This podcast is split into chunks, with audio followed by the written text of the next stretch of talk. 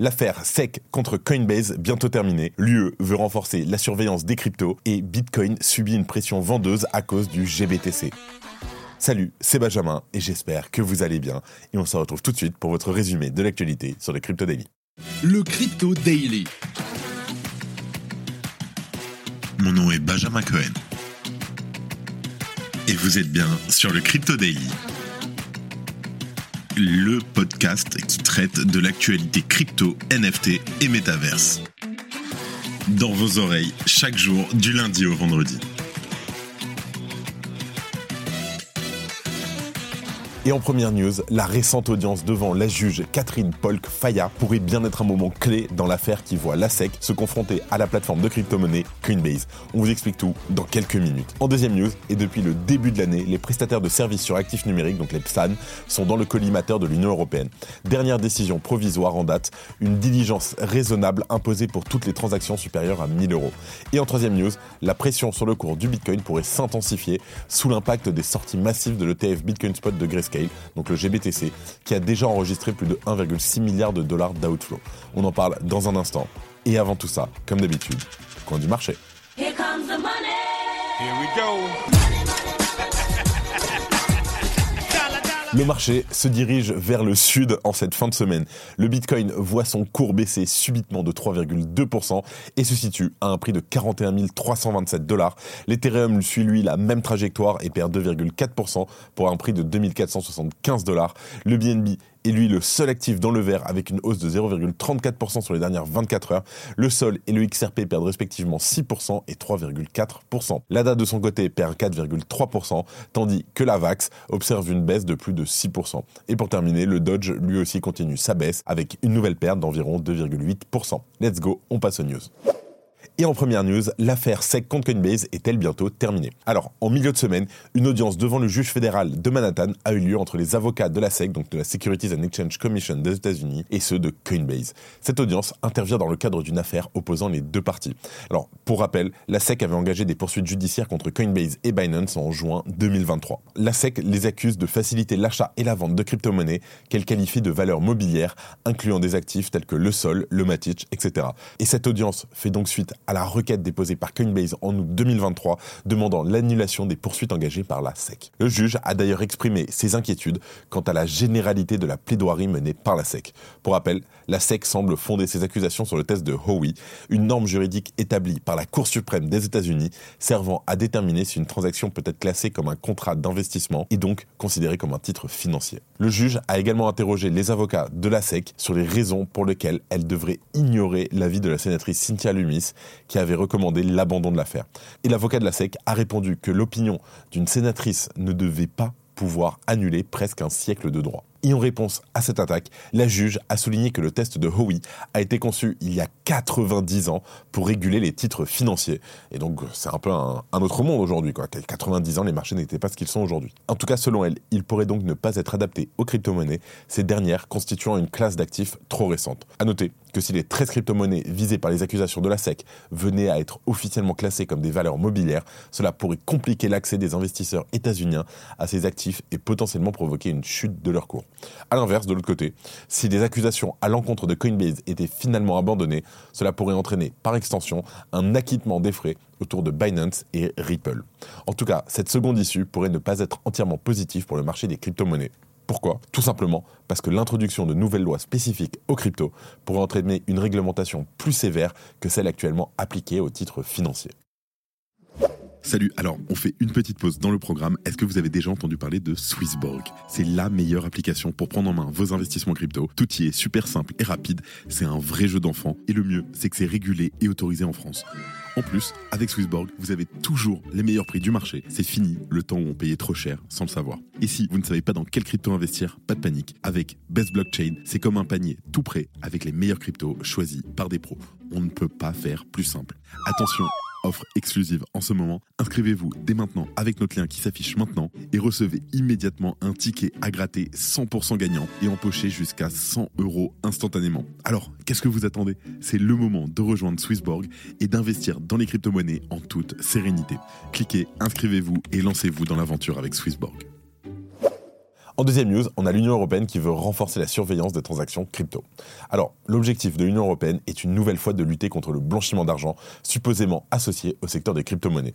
Un domaine où la transparence s'inscrit pourtant dans chaque bloc édité par les blockchains qui peuplent cet écosystème numérique. Quoi qu'il en soit, l'Union européenne semble passer en mode harmonisation depuis le début de l'année. Et avec comme dernier accord provisoire, une réglementation anti-blanchiment d'argent destinée à combler les éventuelles failles utilisées par les criminels pour blanchir des produits illicites ou financer des activités terroristes par le biais du système financier. Mais alors comment l'UE compte mettre en œuvre cette surveillance? Déjà par le biais d'une diligence raisonnable plus stricte exigée de la part des PSAN à l'égard de leurs clients. Mais alors qu'est-ce qu'une activité suspecte? La question donc bien sûr elle mérite d'être posée. Aujourd'hui on est face à une surveillance accrue imposée aux acteurs PSAN européens. Et la réponse est à la fois simple et cinglante. D'après le texte de loi, il est question de chiffres. Et dans le domaine de cette surveillance imposée aux PSAN, la limite entre une activité légale et suspecte semble fixée à 1000 euros. Je cite. Selon les accords, les PSAN devront appliquer des mesures de vigilance à l'égard de la clientèle lorsqu'ils effectuent des transactions d'un montant de 1000 euros ou plus. Il ajoute des mesures pour atténuer les risques liés aux transactions avec des portefeuilles auto-hébergés. Et enfin, dans le même temps, ce texte prévoit également des mesures spécifiques renforcées de diligence raisonnable pour les relations de correspondants transfrontaliers. D'ailleurs, les unités locales de renseignement français, donc les CRF, auront un accès immédiat et direct aux informations financières administratives et répressives comme les crypto-transferts. En tout cas, cet accord provisoire doit néanmoins être présenté au Parlement européen afin d'être officiellement approuvé. Mais il dessine dans les grandes lignes la volonté de surveillance du secteur des crypto-monnaies et cela semble malheureusement débuter par la traque systématique de leurs utilisateurs. Merci d'écouter le Crypto Daily.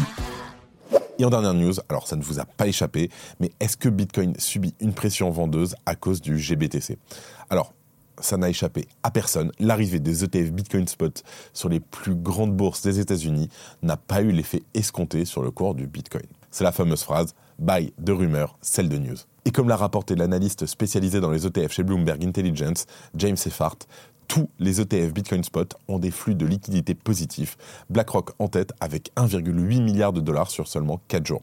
Tous sauf un bien entendu, Grayscale.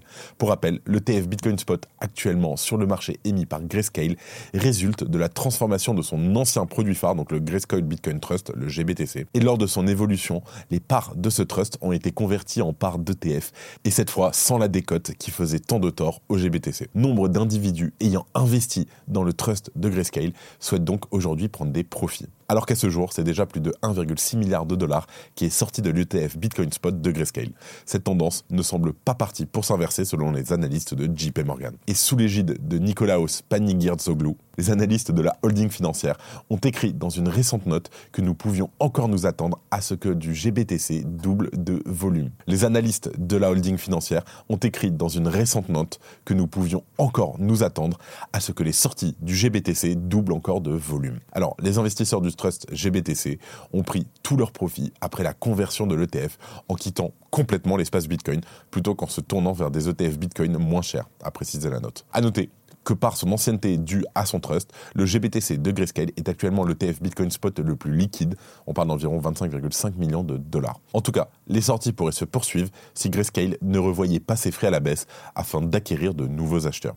Actuellement, avec 1,5% de frais pratiqués, le TF GBTC est de très loin le plus cher.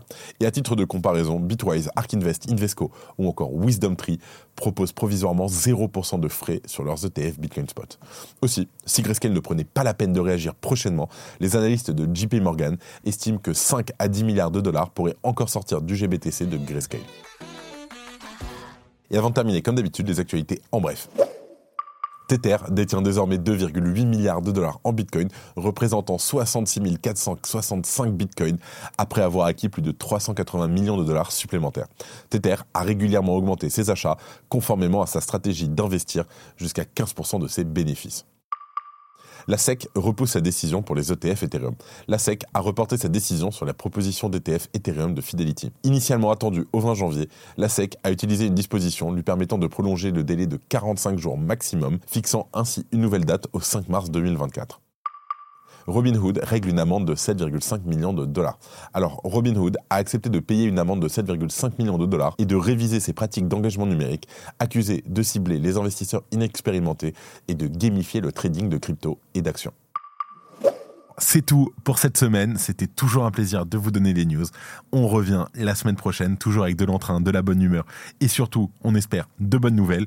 Merci comme d'habitude à toute l'équipe qui participe chaque jour au développement du Crypto Daily. Merci à Victor, merci à Laura, merci à Arthur, merci à Quentin, merci à Thomas, merci à Gabriel, merci à Simon et à toutes les autres personnes qui sont derrière, dont on parle pas souvent. Sachez que sans eux, on ne pourrait pas en être là aujourd'hui. Donc un grand merci à tout le monde.